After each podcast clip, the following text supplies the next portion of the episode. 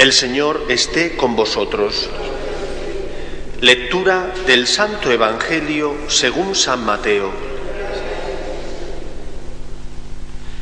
En aquel tiempo dijo Jesús a sus discípulos, habéis oído que se dijo, amarás a tu prójimo y aborrecerás a tu enemigo.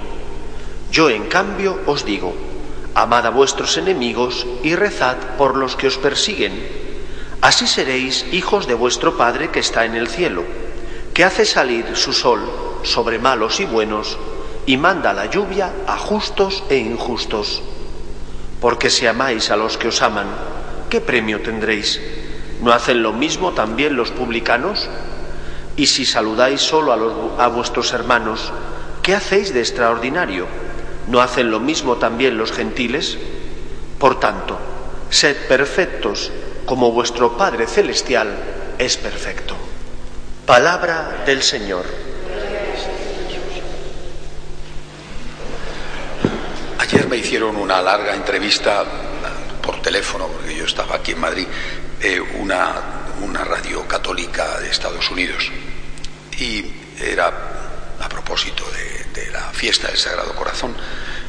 Eh, y el periodista periodista católico, eh, me decía eh, que él tenía una inquietud de conciencia, porque un sacerdote le había dicho que no nos vamos a poder salvar si no tenemos delante de Dios obras de caridad, y que las obras de caridad son dar de comer al hambriento, vestir al desnudo. Y él me decía, yo soy un padre de familia, me paso la vida trabajando y no tengo tiempo, quizá a veces también se apereza, de ir a un asilo, de ir a un hospital, de hacer un voluntariado y, tengo un problema de conciencia. Eh, es un tema importante. Viene a cuento a propósito de lo que acaba de leer en el Evangelio el Padre Javier. Sed perfectos como vuestro Padre Celestial es perfecto. Eh, yo le contestaba a este, a este periodista que quiero deciros a vosotros ahora. Eh, la caridad tiene un aspecto que hay que llamar extraordinario, realmente importante. Jesucristo lo dice, este periodista ayer me lo recordaba, eh, venid benditos de mi Padre porque he tenido hambre y me habéis dado de comer. He estado desnudo, me habéis vestido, he estado enfermo, me habéis visitado en la cárcel, habéis venido a verme.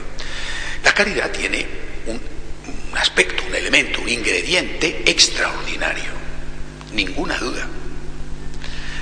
Pero ese ingrediente extraordinario es eso, extraordinario. No significa que es único. Lo extraordinario en la vida es poco frecuente, si no, dejaría de ser extraordinario y se convertiría en ordinario. Es decir, lo extraordinario es raro, Necesario, es Jesús el que lo dice, necesario, pero poco frecuente. Yo le decía, tú eres periodista, ¿por qué no ejerces tu trabajo pensando no solo en ganar dinero, que lógicamente es necesario, sino en hacer un servicio? Y un médico. Es que un médico cuando ejerce no está haciendo un servicio. Es que un médico solo podrá presentarse en el tribunal de Dios el tiempo que ha ido a ejercer de médico de forma voluntaria y gratuita y no el tiempo que ha ejercido de médico en su trabajo cotidiano, en el hospital o en la consulta, y un abogado. Y una persona que está atendiendo en un comercio y una ama de casa. Es decir, entender la perfección solo desde la perspectiva extraordinaria es un gravísimo error. La perfección, la santidad, es una palabra que me gusta más, la santidad, eh, hoy hemos escuchado ser perfectos, eh, hay otras traducciones, a mí personalmente me gustan más, que dice sed santos. En cualquier caso, es lo mismo. La perfección, la santidad, no podemos cifrarla o ponerla solo en lo extraordinario. Y que conste si no yo estaría corrigiendo al Señor y es lo último que deseo hacer en la vida, que lo extraordinario es necesario, pero lo extraordinario es, precisamente por su propio concepto, es poco frecuente lo normal. Ahí es donde tienes que ponerte con una actitud de servicio. Repito, es necesario ganar dinero, pero qué pena si nuestro trabajo, que ocupa una parte fundamental de nuestra vida, solamente está motivado por el dinero. Para un católico, claro que tienes que cobrar tu salario, es imprescindible, pero tú, como católico, lo que tienes que hacer es plantearte tu trabajo profesional desde la perspectiva del amor. Y luego hay un campo al margen del trabajo profesional eh, amplísimo, tu hogar, tu familia, no te pagan, veces te pegan, no me refiero en el sentido físico, que Dios quiera que no ocurra nunca, pero no siempre es fácil la relación. Ahí entra el amor. Es que acaso, repito, una ama de casa que no tiene sueldo, por desgracia, que ya hace mucho tiempo que San Juan Pablo II reivindicó el sueldo del ama de casa, sería extraordinario. Una ama de casa que no tiene sueldo